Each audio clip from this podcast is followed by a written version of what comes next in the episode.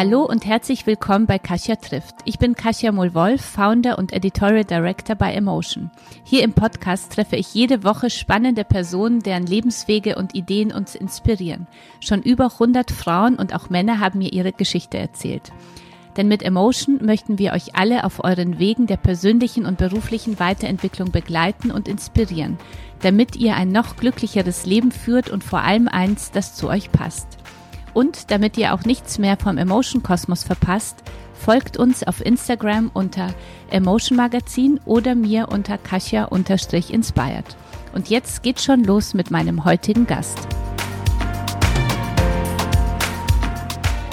Hallo ihr Lieben und herzlich willkommen bei Kasia trifft. Vielleicht seid ihr auf Twitter auch mal dem Hashtag Lockdown-Lyrik begegnet.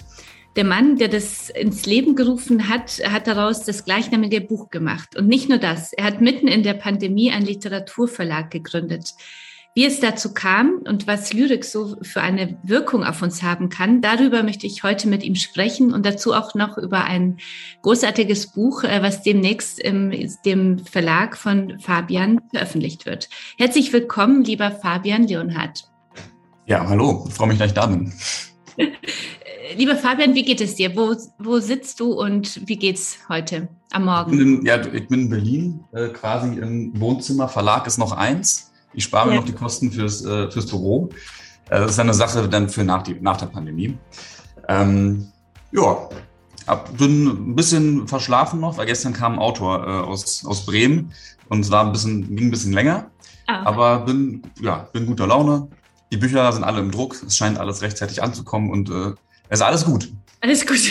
Okay. Wie geht's dir? Aber das heißt, du, äh, mir geht, ich wollte gerade sagen, ich habe auch ein bisschen Hangout. Wir hatten gestern ein, ein Digital-Event zu Hohe Luft, unserem Philosophie-Magazin, zehn Jahre Hohe Luft und haben danach auch nochmal natürlich drauf angestoßen. Und insofern, dann sind wir im gleichen Mut sozusagen beim Gespräch heute.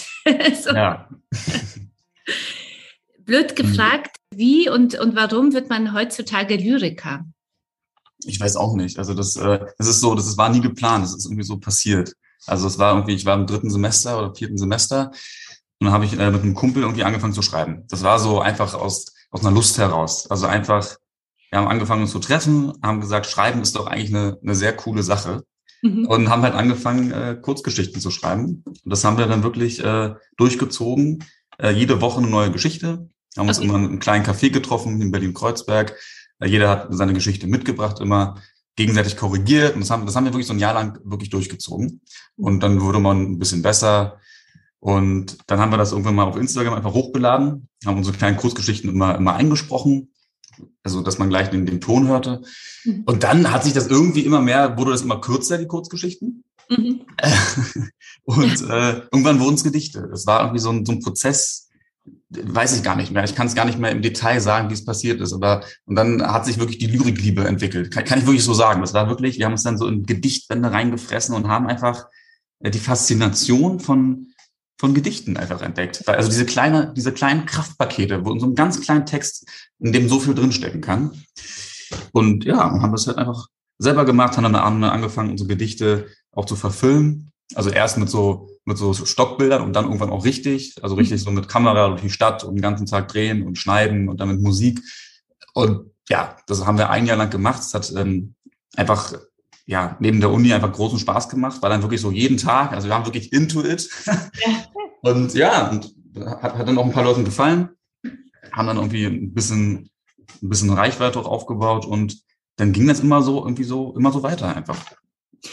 Wir kommen ja äh, gleich äh, im Rahmen unseres äh, Gesprächs ja zu, zu deinen und euren Büchern, die ihr verlegt. Die Frage jetzt so, als du so angefangen hast, wir sind ja so in der Jahreszeit, wo man ja doch mehr zu Hause, also jetzt wegen kommenden, äh, hoffentlich nicht Lockdown, aber trotzdem, ja, Zeit, wo wir ja. auch mehr zu Hause sind, äh, auf dem Sofa. Welche welche äh, gibt es so ein oder zwei Bücher, Gedichtsbände, ähm, wo du sagst, äh, die sollte man wirklich mal lesen, um da auch mal selber reinzukommen? Ich muss sagen, ich habe sehr lange keinen, also mein letztes äh, Gedichtband ist gleich von Erich Fried, äh, was bei mir liegt. Ja. Hier, guck mal, habe ich hier auf dem Schreibtisch liegen gerade. Ah nein, ah, wie lustig. Ja, Erich, Erich, also ich bin, ich bin ein großer Erich Fried-Fan auf jeden ja. Fall. Ich mag, ich mag, ähm, ist immer eine Geschmackssache, ne? aber ich mag Gedichte, die sehr die so ein bisschen schnörkellos sind, die eine klare Sprache haben. Ich bin mhm. gar nicht so ein Fan von so einem riesigen, aufgebauschten, prätentiösen Texten. Ja. Die können auch schön sein, aber ich mag eher dieses klare, auch politische Gedicht, schätze ich sehr. Also Erich Fried hat mir da, war schon, ja, ja, den, äh, da bin ich schon, bin ich Fan, kann man sagen. Bin Fan. Okay, das ist schön. Und äh, was, was kannst du noch empfehlen? Alles Mögliche, also ich, also auch ältere Gedichte, auch von Frauen, ne? Also auch ja. so Mascha Kaleko oder es ist ja auch immer äh, schön, wenn man eben auch ähm, Gedichte von Frauen liest, weil das war ja, ja nochmal früher gerade die alten Dichter und Denker, also wenn wir so an Goethe-Zeit denken, mhm. ähm, es gab eben auch Frauen, die Gedichte geschrieben haben. Du wirst jetzt und, die Herzen der Zuhörerinnen sofort erobert haben. Ja, ja. aber das, das sage ich nicht, nicht, gesagt, das ist kein Kalkül, sondern ähm, das ist wirklich spannend, ähm, äh, um das rauszusuchen und mal gucken. Ja. Vielleicht machen wir mal dann eine Reihe, wo also Frauen, die die damals nicht veröffentlicht wurden und die jetzt mhm. nochmal rausbringen. Also das, weil die haben es damals oft nicht geschafft, so im 18. Jahrhundert oder sowas. Ja, hat niemand verlegt, obwohl, obwohl großartige Gedichte geschrieben haben. Naja, und Rilke natürlich. Also natürlich, also natürlich, wenn man Gedichte ja. liebt, dann, dann liebt man und schätzt man Rilke natürlich. Das kann, man kann ihn nicht nicht schätzen. Das geht nicht. Stimmt. Ja, stimmt, stimmt. Wolltest du, wenn du so überlegst, äh, ich meine, du bist viel jünger als ich und wie, was wolltest du denn werden oder was war denn ursprünglich dein, Plan oder hattest du überhaupt einen Plan, äh, wie man früher sagte, was Richtiges zu machen, ja? Oder? Ja, nee, der hat sich, also der hat sich immer verändert. Also nach, nach dem Abi erstmal bin ich erstmal nach Australien, so Work and Travel. Dann bin ich zurück und dann wollte ich irgendwas, irgendwas machen und dann habe ich halt Jura angefangen erstmal. Sehr, mein so, ich hatte wollte ich Lehramt studieren oder Jura? Ich, ich wusste nicht. Und mein Vater ist Lehrer. Ich glaube, dann habe ich gesagt, nee, ich kann jetzt nicht das machen wie Papa. Deswegen Jura. War so ein bisschen so irgendwie. Dann habe ich erstmal drei dreieinhalb Semester Jura gemacht. Mhm. Und dann habe ich aber, dann habe ich aufgehört, weil da habe ich, habe dann in so einer Wirtschaftskanzlei gearbeitet, hier in Berlin am Kudamm und gemerkt, nee, du willst nicht dein Leben lang in so einer kleinen Brutzelle sitzen und Tür zu und Akten, PC, that's it. Und dann habe ich das halt am Nagel gehängt und habe dann doch äh, Deutsch und Geschichte hier an der FU auf Lehramt angefangen. Und ähm, ja, habe dann auch schon mal nebenbei unterrichtet und so. Ja, und jetzt bin ich fast fertig mit dem Studium. Also Masterarbeit muss ich noch schreiben. Mhm. Und jetzt habe ich aber den Verlag gegründet und das äh, einfach so und es läuft jetzt alles so gut und äh, es wird irgendwie größer und es macht mir noch mehr Spaß irgendwie als Unterrichten. Also ich, ich finde Unterrichten nach wie vor ein super Job, wichtig und ähm, aber ja, Bücher zu verlegen und dann auch Bücher zu machen oder ein Programm zu machen, was man selber wichtig findet. Und wenn es dann auch noch nach und nach äh, wirtschaftlich irgendwann auch funktioniert und man davon leben kann, finde ich noch ein bisschen spannender. Also ja. Mhm. Das tägliche Eincremen gehört für viele von uns zur Beauty-Routine. Egal ob nach der morgendlichen Dusche, einem entspannten Bad oder dem Sport.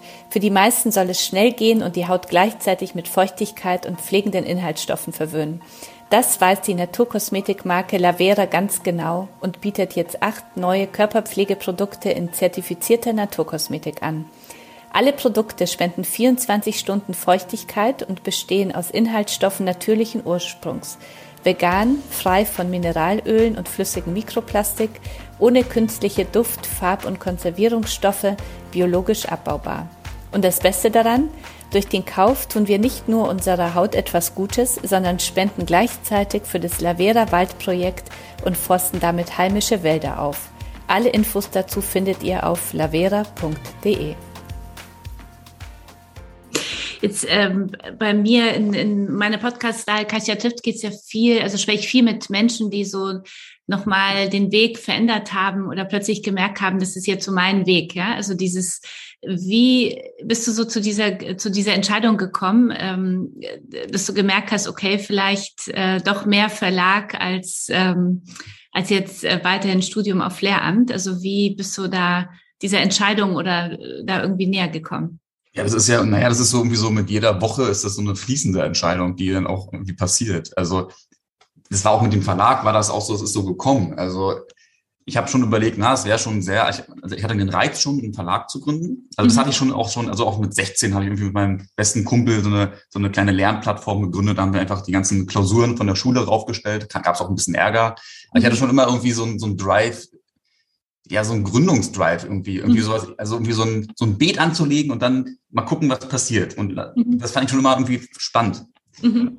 So, gar nicht, und gar nicht immer so unbedingt mit dem Ziel, Geld zu verdienen gleich, sondern einfach nur so, ich, ich fand schon immer spannend, was auszuprobieren und gucken, kann das klappen? So. Mhm. Naja, und dann fing das halt mit dem Schreiben an. Dann habe ich halt meinen, als ich irgendwann genug Gedichte zusammen hatte, halt ein paar Manuskripte rumgeschickt, habe dann auch ein paar Angebote bekommen. Aber Lyrik ist ja auch schwierig. Ne? Also viele mhm. Verlage sagen, oh Gott, Lyrik. Die haben richtig Angst, die haben richtig Angst vor Lyrik. auch die Buchhändler manchmal, was, ich, was sehr schade ist. Mhm. Das heißt, viele Verlage machen das gar nicht. Und dann waren diese Angebote irgendwie auch so schlecht, die ich da bekommen habe. Dann habe ich mir überlegt, okay, ey, man kann vielleicht auch selber machen. Mhm. Und dann gleichzeitig hatte ich halt ähm, so einen kleinen Film gedreht, äh, über Moria damals, als das, äh, das, äh, das Lager abgebrannt ist. Mhm. Und ähm, habe da Hubertus Koch äh, kennengelernt, das ist der Autor, der gestern, äh, heute gerade in Berlin ist. Mhm. Und er meinte, yo Fabi, äh, ich habe hier ein paar Gedichte rumliegen, schreibt seit ein paar Jahren dran, willst du die nicht verlegen? Und ich meinte so, ja, Hubi, bin weder Verleger noch habe ich einen Verlag. Also so, aber dann war das so, okay, schon mal hätte ich, habe ich schon mal meinen ersten Autor, habe ich mir so gedacht. Und dann, naja, dann, dann habe ich es halt irgendwie gemacht. Druckerei mhm. gesucht, Website gemacht, ja, Social Media auf, gemacht, irgendwie alles gemacht und dann, dann lief das halt irgendwie gut. Also dann mhm. liefen die ersten mein Gedichtbinde, liefen wirklich so gut, ähm, dass es mich ein bisschen vom Hocker gehauen hat. Also mhm. viel besser als erwartet. Und dann war halt äh, das erste Mal im Leben quasi ein bisschen Geld auf dem Konto. so, ungefähr. so und dann konnte ich halt weitermachen. Mhm.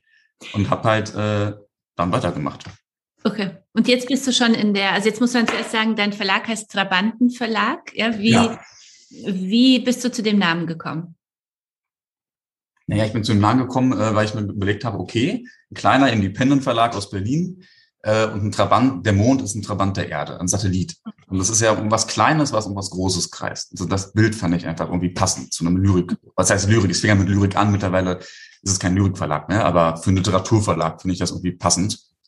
Und ich finde, dieser Name ist so ein bisschen, ja, der ist so ein bisschen originell. Also man, es gibt viele Verlagsnamen. Äh, also ich wollte ihn jetzt nicht den Leonhard Verlag nennen. Das ist die Zeit ist vorbei, dass man seinen eigenen Namen, das ist ja, ja. so die ganzen Fischer, Surkamp, das war ja dann früher ganz klar, alles klar, mein Nachname, that's it. Ja. Aber das, das war so, das war mir gleich klar, das ist nicht mehr, auch nicht mehr zeitgemäß einfach, finde ich. Das werde ich meiner Mutter erzählen, weil als ich mich mit meinem Verlag selbstständig gemacht habe, ja, war hat meine Mutter immer auf mich eingeredet, warum ich ihn nicht äh, Katharina Mohl-Wolf Verlag nenne, ja. Und ich ja. habe Inspiring Network gesagt, weil ich irgendwie dachte, ich möchte ein inspirierendes Netzwerk sein, äh, das tolle Menschen zu, verbindet. Und man fängt ja als Verlag an, aber wer weiß, wo wir in 10, 20 Jahren sind, über welche Kanäle unterwegs und so. Ja. Und dann will ich ihr das erzählen, dass das sowieso total out ist, ja. Also insofern war das damals schon die richtige, richtige Entscheidung, nicht auf den Namen, sondern auf nicht ja. auf den persönlichen Namen zu gehen. Ja. Und Trabant ist aber ganz interessant, weil ich komme ja aus Polen und äh, ich denke bei Trabant immer sofort eher ans Auto äh, als erstes, ja? Ja, da gibt's ein paar, ein paar gibt's tatsächlich, aber wenig. Also äh, ja. das ist so ein bisschen so ein Generationsding vielleicht und mhm. aber unbedingt. Mhm. Ja, es kommt nicht oft. Also das, äh, das muss man aushalten können.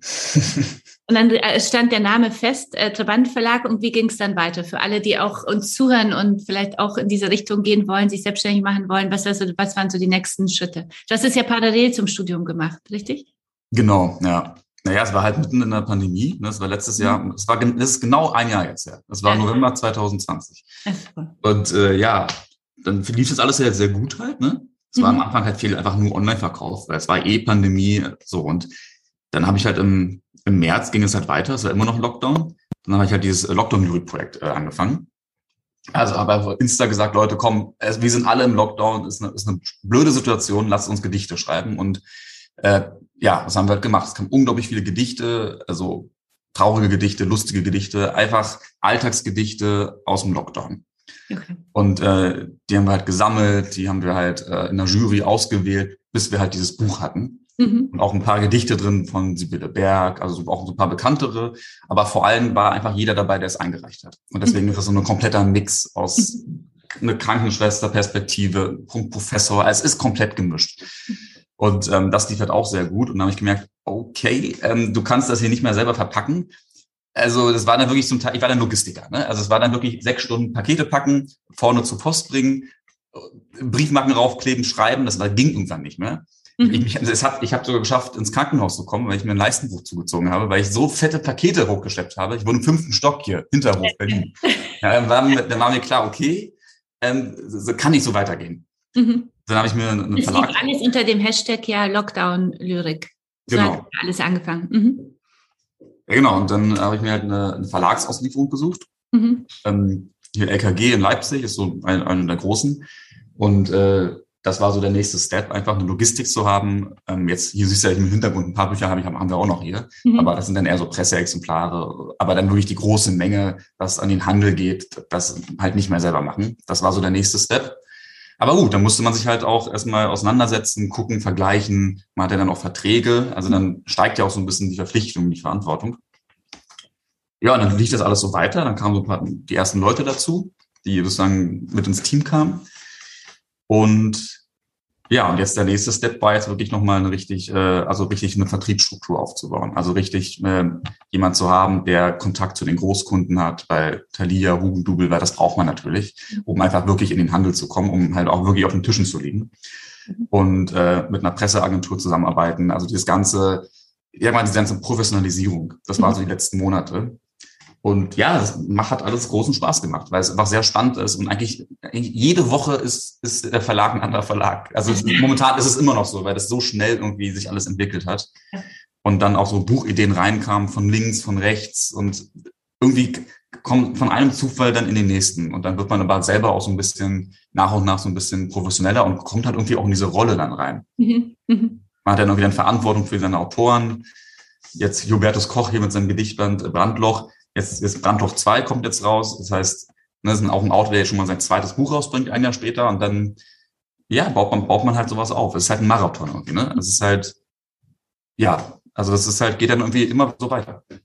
Was würdest du sagen, jetzt so ein Jahr, danach herzlichen Glückwunsch zum ersten Jahr. Ich habe ja. heute lustigerweise Zwölfjähriges, am 19. November, ja, bin ich bin ich gesprungen, die Selbstständigkeit. Äh, die, ähm, was, was würdest du sagen, waren so bisher die größten Herausforderungen äh, an, bei dir als Gründer? Ja, gute Frage. Ähm, die größten Herausforderungen waren eigentlich, ja, also tatsächlich so dieses, also ein Team zu haben und das halt auch irgendwie da, derjenige zu sein, der irgendwie auch für alle die Verantwortung hat. Das ist, äh, das war irgendwie, das ist eine ganz neue Situation, weil ja auch alle, gerade am Anfang, es ist noch nicht so viel Geld da, dass jeder irgendwie eine Festanstellung bekommt. Alle haben aber auch die Hoffnung und projizieren halt auch ihre Hoffnungen auf, sozusagen auf einen selber. Mhm. mhm. Das ist, fand ich, ja, das war neu. Das war schon eine Herausforderung für mich, weil es einfach eine, irgendwie eine Verantwortung ist, die man wirklich vorher so nicht gespürt hat. Ähm, ja, und das ist halt, äh, es war am Anfang halt sehr schwer, schwer, sich halt auch so überhaupt erstmal die ersten Bücher mal äh, in Handel zu bekommen oder so. Ne? Und das, das hat jetzt ähm, glücklicherweise dann sehr früh mit Lockdown-Lyrik halt geklappt.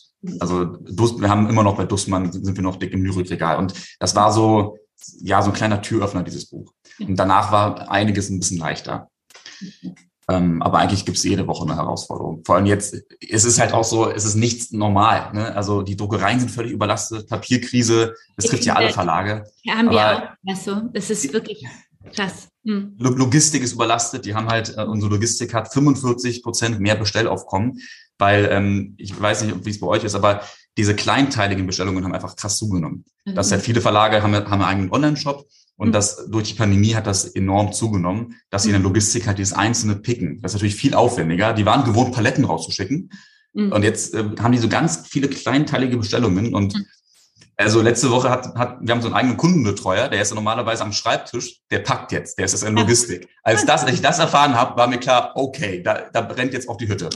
Ja. Und so eine Sachen, mhm. ja, so eine Sachen muss man halt dann auch irgendwie es wuppen.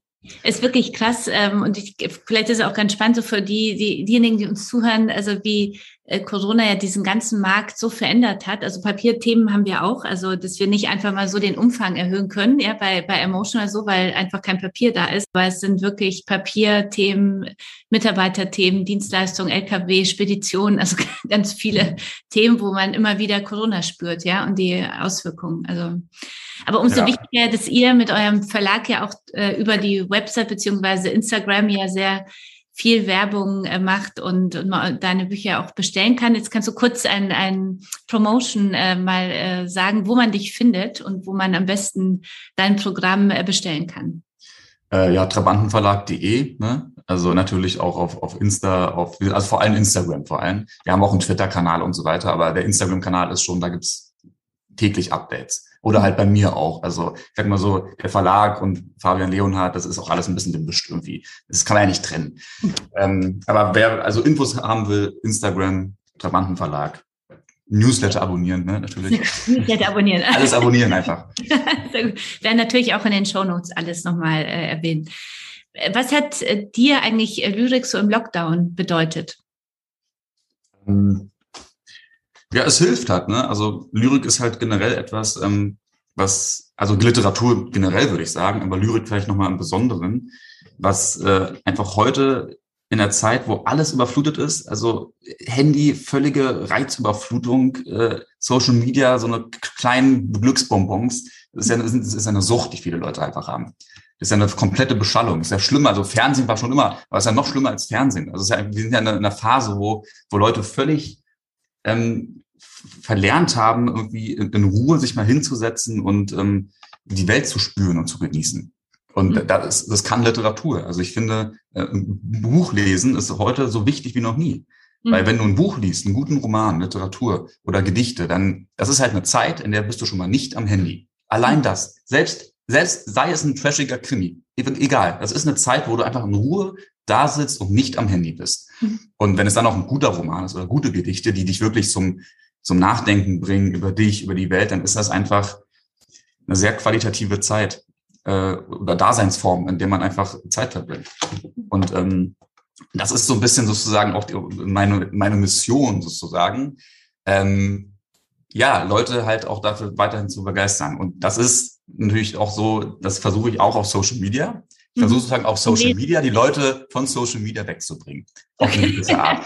Also ich möchte auch, dass sie das nutzen. Das sind ja auch Social Media also das ist vielleicht auch ein gutes Beispiel. Also das ganze Lockdown-Lyrik-Projekt, das wäre ohne Social Media gar nicht, äh, gar nicht möglich gewesen, das zu organisieren. Mhm. Also das ist vielleicht auch mal ein positives Beispiel für Social Media, gibt's ja nicht so oft. Mhm. Man muss halt, aber man darf es halt nicht, man muss halt damit umgehen können. Mhm. Und wenn du, wenn du dafür eine, eine Bildschirmzeit von sechs Stunden am Tag hast, dann solltest du dir mal überlegen, warum und ob das so, ob das nicht gut, das ist nicht gesund. Was ist denn deine Bildschirmzeit? Ich habe das wirklich so sehr reduziert, dass ich äh, selber dann irgendwie was, was rausgebe irgendwie und dann packe ich, pack ich das Handy aber auch wieder weg. Ja, okay. Und ich gucke mir relativ wenig selber an. Also ich, ich benutze es wirklich vor allem wirklich, um selber Informationen ich, und Content rauszugeben. Mhm. Und gucke mir natürlich auch was an, aber versuche das wirklich gering zu halten, weil ich gemerkt habe, ich, ich bin reizüberflutet. Es, ich komme dann immer irgendwann in so einen Tunnel und wenn du zu viel, wenn ich zu viel drin hänge, dann kriege ich auch schlechte Laune ist äh, Lyrik eine so eine Art äh, Flucht auch vor der Realität?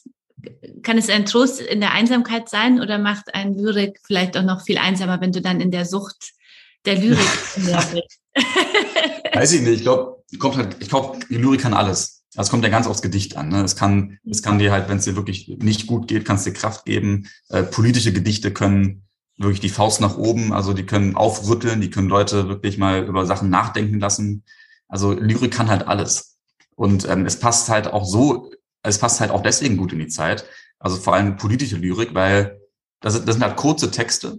Und du mhm. kannst halt sprachlich auf eine, auf eine Sache reagieren, die halt irgendwie gerade aktuell stattfindet. Und das mhm. kannst du ja nur mit Lyrik. Du kannst, wenn das irgendwas Moria abbrennt oder wenn, wenn es irgendeinen Anschlag gibt oder irgendetwas, dann kannst du einen Roman überschreiben, den kannst du dann ein halbes Jahr später rausbringen, dann ist zu spät. So, mhm. Und mit einem kurzen Gedicht was du auf Twitter, auf Instagram teilst, ähm, kannst du halt direkt reagieren. Also es passt eigentlich ganz gut in die Zeit.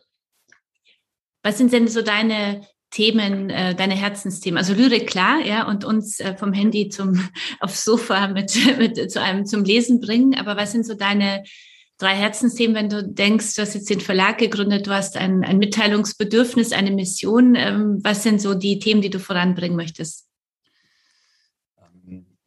Also, also Themen, die halt irgendwie, also Benachteiligte der Gesellschaft, mhm. so, so würde ich mal so generell sagen. Also wie jetzt zum Beispiel das Buch von, äh, von Ferhat. Mhm. Also sozusagen okay. Menschen, die halt ähm, was, was erlebt haben. Also Ferhat kann ich mal kurz sagen, für, auch für die mhm. Zuhörer. Ferhat ist ein junger Mann, also 19 Jahre alt, der äh, vor fünf Jahren äh, nach Deutschland kam, aus dem Irak und da den, den Völkermord an den Jesiden äh, überlebt hat und Schreckliches erlebt hat. Also ja, mit ansehen musste, wie sein Vater vor seinen Augen erschossen wurde. Dann wurden seine, seine Schwestern wurden verschleppt. Er konnte halt äh, fliehen und kam dann halt mit so einem Sonderkontingent für besonders schutzbedürftige Frauen und Kinder nach, nach Deutschland. Und hat das halt alles erlebt und angefangen, das aufzuschreiben. Ähm, auch interessant, weil also er hat dann, hat dann diese seine Geschichte, was er erlebt hat, aufgeschrieben und jeden Monat quasi überarbeitet, weil sein Deutsch wurde immer besser und hat es immer wieder überarbeitet. Mhm. Und ähm, ja, und dann haben wir halt irgendwie zusammengefunden durch, durch Düsen Tekal, die das einfach bei Instagram gepostet hat und mhm. gesagt hat, hier ist ein junger Mann, der hat dieses Buch geschrieben und ähm, der sucht jetzt einen Verlag. Mhm. So, ja, und dann. Dann haben ja, wir beide darauf reagiert, weil du zuerst und ich, ich danach dann. Das ja, genau. Düsen hat da ja, finde ich, ganz toll was bewirkt, weil für alle Zuhörerinnen und Zuhörer, ich bin ja auf euch auch über Düsen Tekal aufmerksam geworden, auf dieses ja. äh, tolle Buch. Dann hast du dich sozusagen auf Düsens äh, Aufruf gemeldet? Genau, genau. Ich hatte schon mal vorher mit ihm ein bisschen Kontakt. Mhm. Und ähm, ja, dann haben wir halt einen Zoom-Call gemacht zu dritt und gemerkt, das passt irgendwie. Und ich glaube auch wirklich, dass er bei uns sehr gut aufgehoben ist, weil er ist halt ein junger Autor. Wir sind halt auch jung. Wir haben vor allem junge Autoren, nicht nur, aber haben wir schon im Fokus junge Autoren.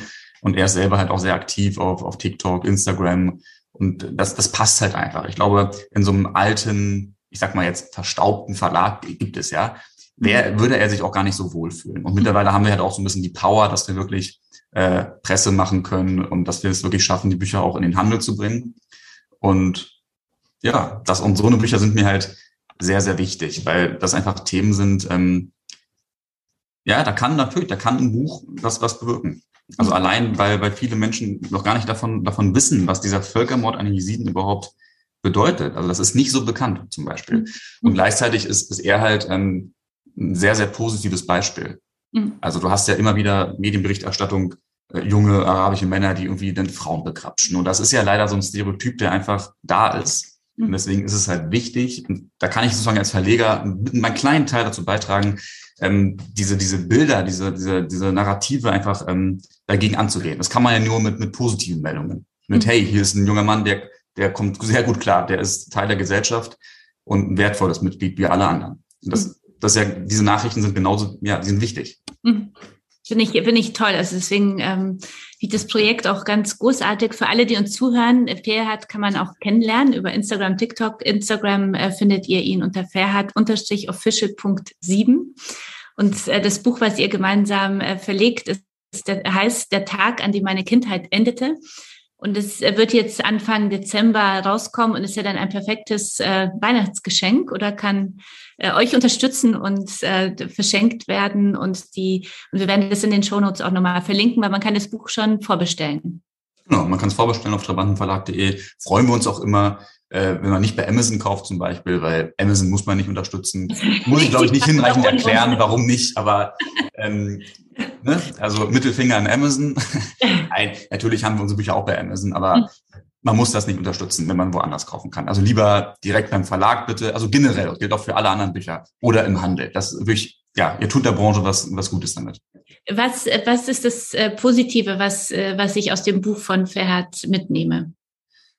Es ist, natürlich ist es ein, es ist ein, äh, ein harter Stoff natürlich. Ne? Es ist also, die, die, so dieser junge Mann hat Schreckliches erlebt und ähm, da muss man auch durch ein Stück weit. Aber es ist in seiner Sprache, die halt sehr roh ist und sehr einfach, ähm, kommt man da gut durch. Und es ist nicht so, dass er sich irgendwie in den in den schrecklichen Sachen verliert, sondern die werden sehr sachlich eigentlich beschrieben. Und das ist, es tut auch weh, wenn man es liest. Aber am Ende ist es halt trotzdem eine sehr positive Geschichte, weil das Buch endet ja nicht mit seiner Flucht, sondern ähm, es geht auch wirklich, nimmt den Leser oder die Leserin mit nach Deutschland. Also seine erste Zeit in der Schule, seine unglaubliche Freude, die und einfach äh, ja Ehrfurcht, dass er in die Schule gehen darf. Und das, man merkt, man liest das und es ist so, es ist ein unglaublich ehrlicher Text. Wir haben äh, da quasi quasi nichts dran lektoriert, weil das wäre falsch gewesen. Also es ist einfach ein richtiger ein Rohling, dieser Text der halt nur eingefasst wird durch äh, das Vorwort von Düsen Tekal und äh, Dr. Michael Blume. Das war der Leiter von dem Sonderkontingent und einen längeren Anhang. Also ich glaube fast 35 Seiten nochmal zur Geschichte der Jesiden, die Tradition, äh, Bildmaterial. Das war mir wichtig, dass das so eingefasst wird. Aber der Text ist von ihm. Das ist komplett selbst geschrieben. Da hat er nicht irgendwie äh, großartig äh, Hilfe gehabt. Und ähm, ja, das ist sein Text und, das, und darauf kommt es ja an. Das ist, mhm. das ist nicht die große Literatur. Also er wird dafür nicht den Literaturnobelpreis bekommen. Aber darum geht's überhaupt nicht. Es geht einfach, hey Leute, das ist meine Geschichte. Und ähm, mhm. das ist es. Und es ist am Ende halt, es ist positiv, weil, weil er es halt geschafft hat, durch unglaublichen Willen sich durchzubeißen. Also mit, wirklich mit eins, ich glaube mit 1,3 seine Realschule jetzt abgeschlossen hat, jetzt macht er Abi und es wäre auch völlig okay, also unverständlich, wenn er nicht so gut klarkommen würde. Mhm. Aber er, er kommt halt so gut klar. Das ist natürlich schön. Mhm. Schön. Also der Tag, an dem meine Kindheit endete, ab äh, Dezember sozusagen im Trabanten Verlag äh, erhältlich. Du hast ja vorhin äh, gesagt, dass ihr den zweiten äh, Lyrikband plant. Äh, worum wird es da gehen? Ähm, ja, jetzt gerade ist rauskommt von Hubertus Koch, ne, das ist ja ein Filmemacher. Mhm. Hier, Brandloch 2, das sind Gedichte, auch die viel, es geht viel um die Klimakrise. Dann kommt jetzt, ähm, also Klimakrise ist einfach ein großes Thema bei uns gerade im Verlag. Ähm, jetzt nächste Woche, also am 25. Äh, November kommt Mondnacht 5 vor 12. Das ist so unser, das ist so das Buch, wo wir bis jetzt am meisten und äh, Kraft reingesteckt haben. Mhm. Ähm, das sind, das sind Essays, also aktuelle Essays zur Klimakrise, haben da wirklich tolle Autoren gewonnen, also von Gregor Gysi haben wir, konnten wir überzeugen, Gerd Grobel, die Philosophen, äh, Leute von Fridays for Future, äh, John von Düffel ist vielleicht jemand noch ein Begriff, Nico Pech, Ökonomen, also ganz verschiedene Menschen, Ökonomen, Dramaturgen, Fridays for Future. Ähm, wir haben einen Bienenforscher, der halt mal ganz speziell in so ein Thema reingeht. Und das sind, ähm, die Zusammenstellung ist halt spannend. Und das haben wir mit Lyrik gemischt, also mit den, mit den Gedichten von Eichendorff und Goethe, diese alten, schönen Gedichte, die, die durch ihre, ja, die die Natur beschreiben. Und die, unsere Idee war, wir zeigen durch diesen Gedicht, durch diese Gedichte, was eigentlich auf dem Spiel steht mhm. in der Klimakrise, nämlich einfach die Schönheit der Natur, dieses, dieses Genießen, also in, in einer schönen Welt zu leben, die intakt ist. Und das haben wir halt gemischt mit diesen mit aktuellen Essays, die halt dann sehr alarmierend sind zum Teil und halt auch auf Forschungsergebnisse sich berufen. Ja, und das, das kommt jetzt auch raus. Und was wir halt bei dem Buch machen, was wir auch bei anderen Büchern machen, ist, wenn wir es können, wir dürfen uns nicht arm spenden, äh, aber versuchen zu spenden. Also bei dem Buch ist zum Beispiel, spenden wir pro Buch ein Euro an Fridays for Future. Passt okay. natürlich äh, sehr gut bei dem Thema. Mhm. Ähm, das versuchen wir halt bei, generell bei einige Bücher zu machen, wenn es geht. Wir können nicht immer spenden, dann würden wir da nicht überleben. Ja, selbst noch in dem Auf, also genau. Bau, also insofern. Ja, aber es bringt ja einem mehr, wenn ihr sehr erfolgreich seid und dann viel mehr spenden könnt, dann als als es es gar nicht schafft, ja, erfolgreich zu sein. Genau. Wie, wie du hast ja vorhin gesagt, deine Themen, äh, und da wollte ich nochmal zurück, äh, darauf zurückkommen, dass gesagt, einmal Benachteiligung der Gesellschaft darauf hinweisen und, und aufklären. Ja, was sind Klimaschutz, habe ich jetzt auch mit äh, wahrscheinlich auch. Ja, einfach genau, einfach die großen gesellschaftlichen Themen. Also einfach die Probleme anpacken, äh, auch literarisch sozusagen beackern und äh, aufklären. Also ja, genau, mhm. Klimakrise, soziale Ungerechtigkeit, ähm, Rassismus, also das, das sind alles Themen, die ich irgendwie schon abbilden möchte im Verlag. Aber, und also nicht nur, also einfach auch die Schönheit an sich. Also mhm. nächstes Jahr kommt der erste Roman äh, von Irene Solar, das ist eine junge Autorin aus, äh, aus Spanien.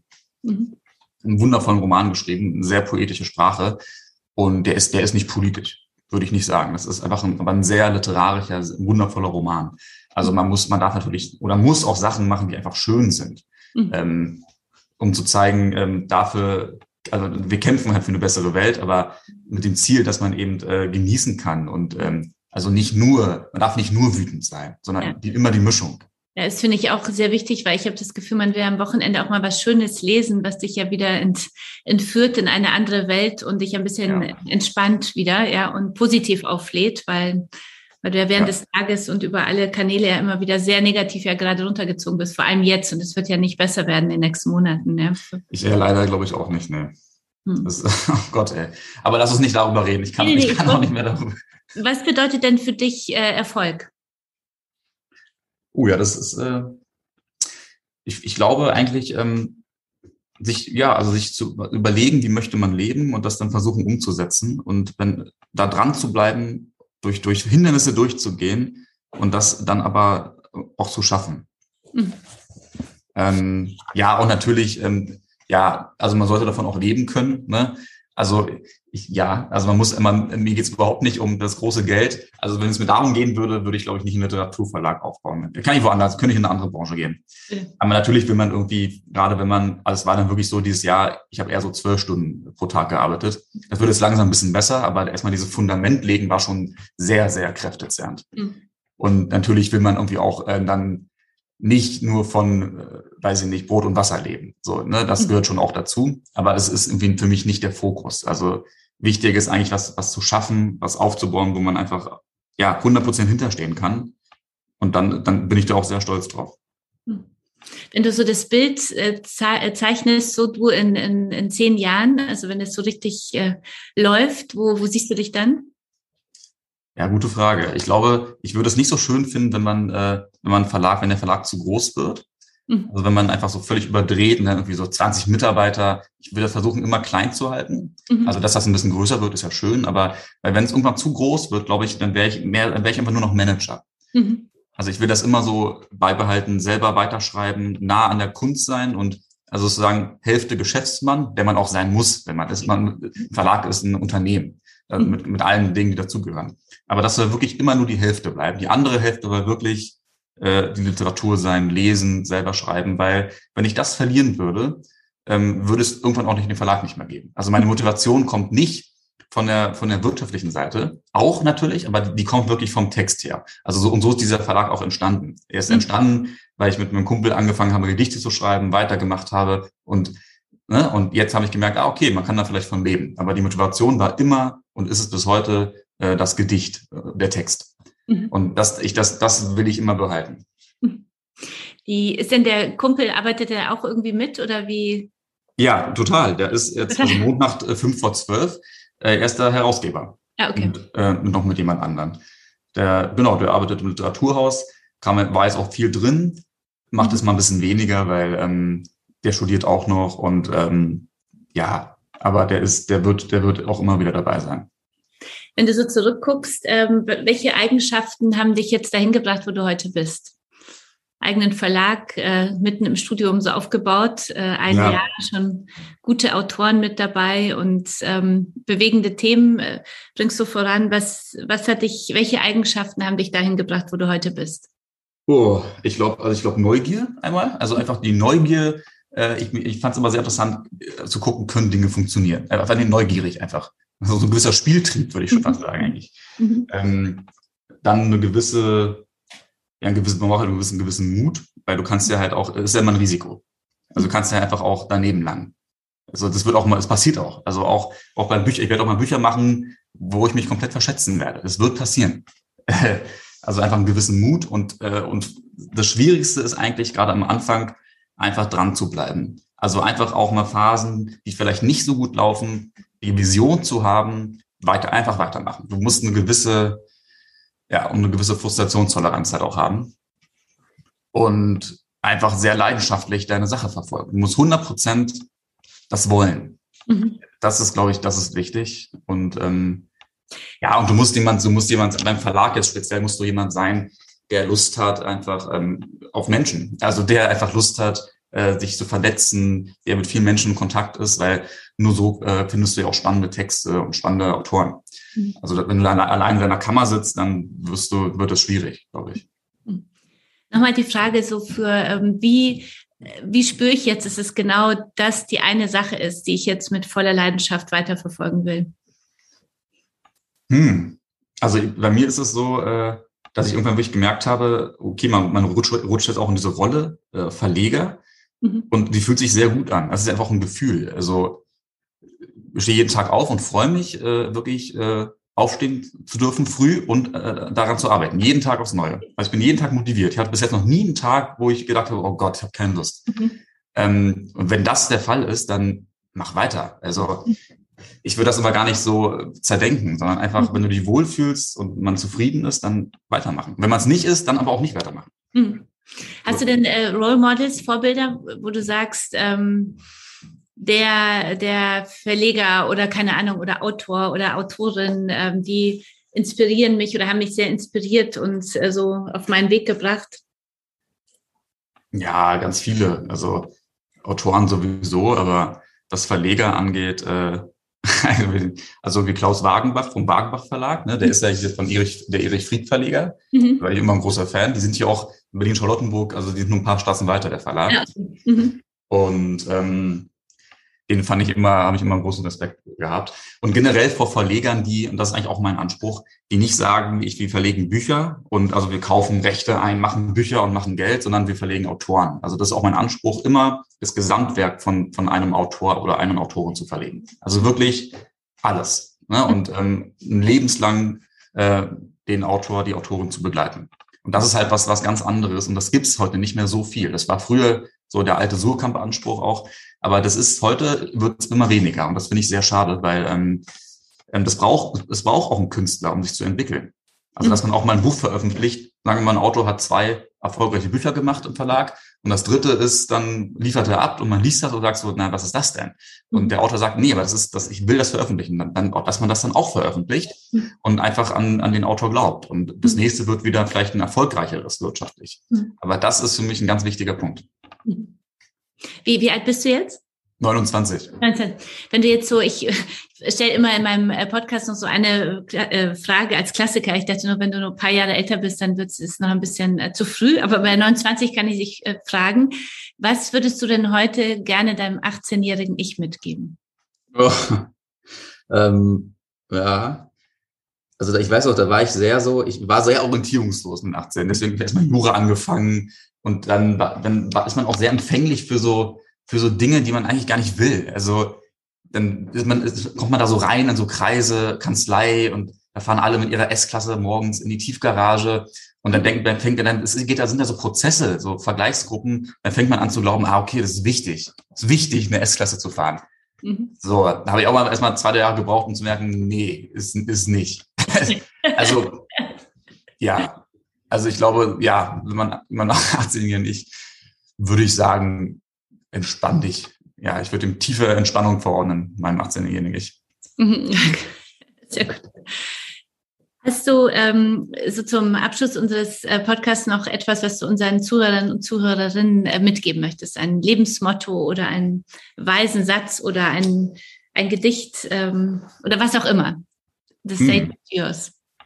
Ja, was ich, was ich mitgeben kann, ist, äh, lest mal wieder mehr Bücher. Wirklich. Also, weil das ist, wir werden jetzt wieder in einen harten Corona-Winter Winter fahren, das ist nervig, aber wirklich nutzt diese, diese Lage und ähm, holt euch mal wieder Bücher. Gedichtbände, Romane, gerne aus dem Trabantenverlag, aber auch von anderen Verlagen, völlig egal. Und äh, ja, lasst euch mal fallen. Also verliert euch mal ein bisschen in Bücher. Das ist, ja, das ist eine Reise, die wirklich spannend ist und ähm, das sollte man machen.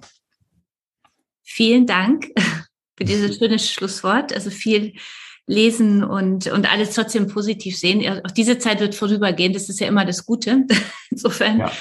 Und ähm, ja, ich äh, finde es ganz großartig, äh, was du gestartet hast. Äh, ich finde es auch toll, wie du äh, die Geschichte mit Ferhat äh, verlegst von Ferhat. Ich ähm, hoffe, dass viele Zuhörer und Zuhörerinnen jetzt auf deine Seiten gehen, also Instagram, Verbandenverlag oder fabian.leonhardt und, äh, und shoppen werden und wünsche ganz, ganz viel Erfolg für, für das zweite Jahr. Alles Gute und bis bald. Schön, ja, danke, bis bald. Ich schicke dir das Buch zu. Ich bin gespannt, wie es dir gefällt. Okay, sehr gut. Freut mich sehr. Vielen Dank. Ihr wollt noch mehr aus dem Emotion Kosmos? Dann nichts wie ab in unseren Abo-Shop und holt euch unser neues Heft von Emotion. Für alle Podcast-Hörerinnen und Hörer gibt es jetzt Rabatt auf das Emotion Probe-Abo. Sichert euch das Abo und dazu noch ein Stronger Together Armband. Jetzt unter emotion.de slash Kasia. Ich buchstabiere meinen Namen K-A-S-I-A.